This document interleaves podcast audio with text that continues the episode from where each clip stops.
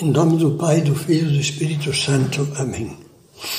Vinde, Espírito Santo, enchei os corações dos vossos fiéis e acendei neles o fogo do vosso amor. Enviai o vosso Espírito e tudo será criado, e renovareis a face da terra. Vamos começar a sétima meditação sobre a paciência, que vamos dedicar a exercícios práticos de paciência. Aí, para adquirir virtudes, não há truques ou técnicas que sirvam, se o egoísmo ainda está dentro do nosso coração. Com este hóspede indesejável, é inútil qualquer tentativa. Ora, se há amor, então vão nos ocorrendo mil maneiras de exercitar a paciência, práticas simples, bonitas e eficazes.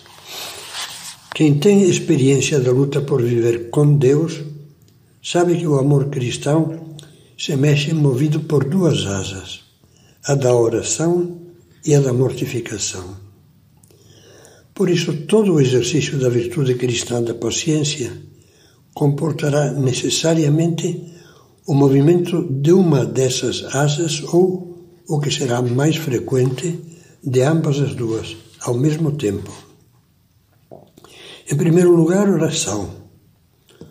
O cristão paciente procura falar antes com Deus do que com os homens.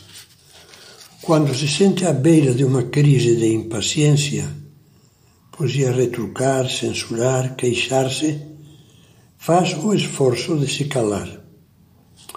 Alguns recomendam contar até 20 antes de abrir a boca.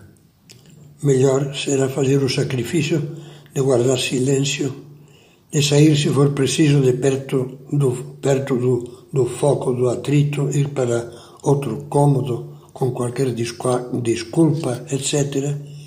E rezar bem devagar alguma oração, como por exemplo o Pai Nosso sublinhando mentalmente as palavras-chave que acordarão a fé e o amor que há dentro de nós e, portanto, trarão calma e lucidez à alma.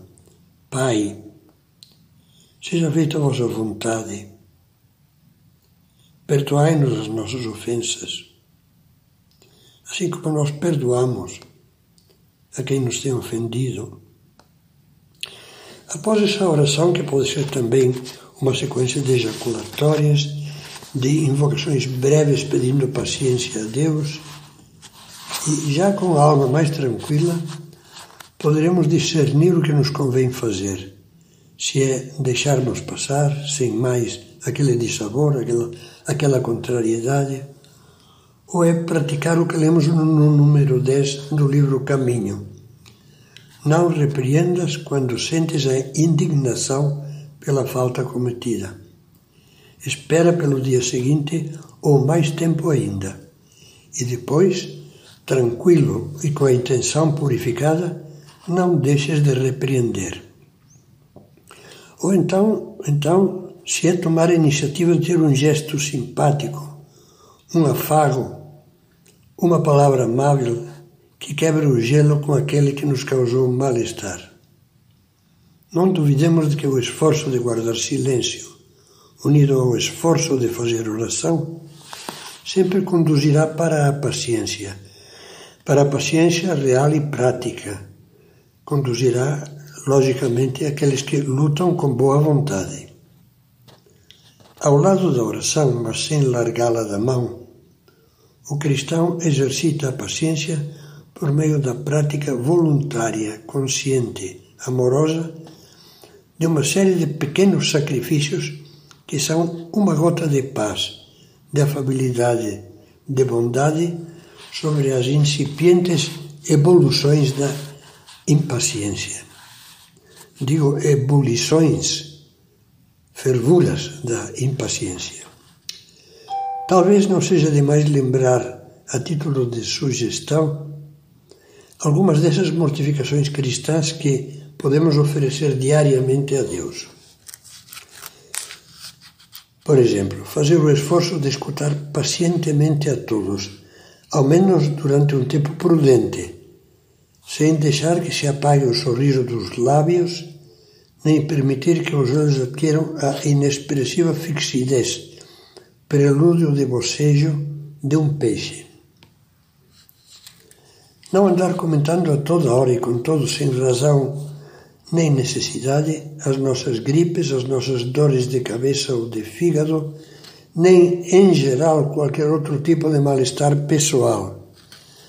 Propor-nos firmemente não nos queixarmos da saúde, do calor ou do frio, do abafamento nos meios de transporte lotados, do tempo que levamos sem comer nada, etc renunciar decididamente a utilizar os verbetes típicos do dicionário da impaciência. Você sempre faz isso. De novo, mulher, já é a terceira vez que você passa um cheque sem fundos. Outra vez, já estou cansada, etc, etc. Evitar cobranças insistentes e antipáticas e prontificar-nos a ajudar os outros usando mais vezes do expediente, expediente afável de lembrar-lhes as coisas que omitiram ou atrasaram e de estimulá-los a fazê-las, não de queixar-nos e lançar, lançar em rosto. Não implicar, não vale a pena, com pequenos maus hábitos ou cacoetes dos outros, mas deixá-los passar como quem nem repara neles por exemplo, mania de bater na cadeira ou de tamborilar com os dedos na mesa. Tendência para ler por cima do ombro o que nós estamos lendo. De fazer ruído com a boca. De cantarolar horrivelmente enquanto se lê ou se trabalha. Lembro-me bem da guerra fria que se travou entre uma filha cinquentona e um pai oitentão e na qual fui chamado a intervir como mediador. Ela sustentava que o pai vivia gemendo.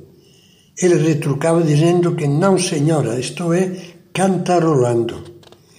E se não tivesse havido a intervenção de uma potência neutra, eu fazendo o, o, que via possível, o atrito poderia ter terminado mal. Outra, outro exercício. Saber repetir calmamente as nossas explicações a quem não as entende e se mostra porfiadamente obtuso. Ter a calma de partir do beabá para esclarecer especialmente assuntos técnicos a pessoas que os desconhecem e não têm vocação para lidar com cálculos ou com máquinas.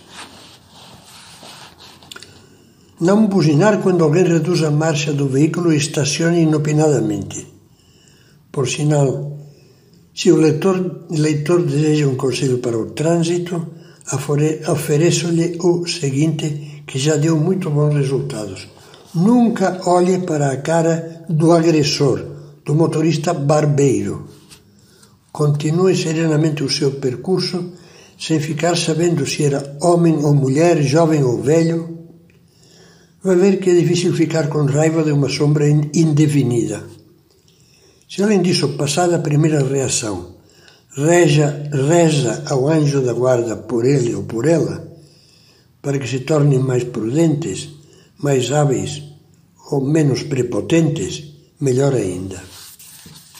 Por último, permito-me repisar a importância da oração para adquirir a paciência evocando a simpática surpresa de uma mãe impaciente que se tornou rezadora. Aquela boa mulher de nervos frágeis tinha se proposto rezar a Nossa Senhora a ejaculatória.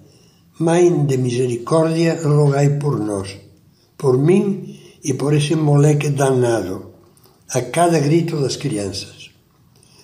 Quando começava a ferver uma crise conjugal, tinha igualmente preparada uma oração própria que dizia: Meu Deus, que eu veja aí a cruz e saiba oferecer-vos essa contrariedade. Rainha da paz, rogai por nós. E quando ia ficando enervada e ríspida, rezava esse trecho da salve. Maria, vida, doçura e esperança nossa, rogai por mim. Depois comentava com certo espanto: Sabe que dá certo? Ficou muito mais calma. E ficava mesmo. Como vemos, nem essa boa mãe, nem as outras pessoas acima mencionadas como exemplo, conseguiam viver a paciência na base de truques, de pensamento positivo, mas de esforços de fé e de amor cristão.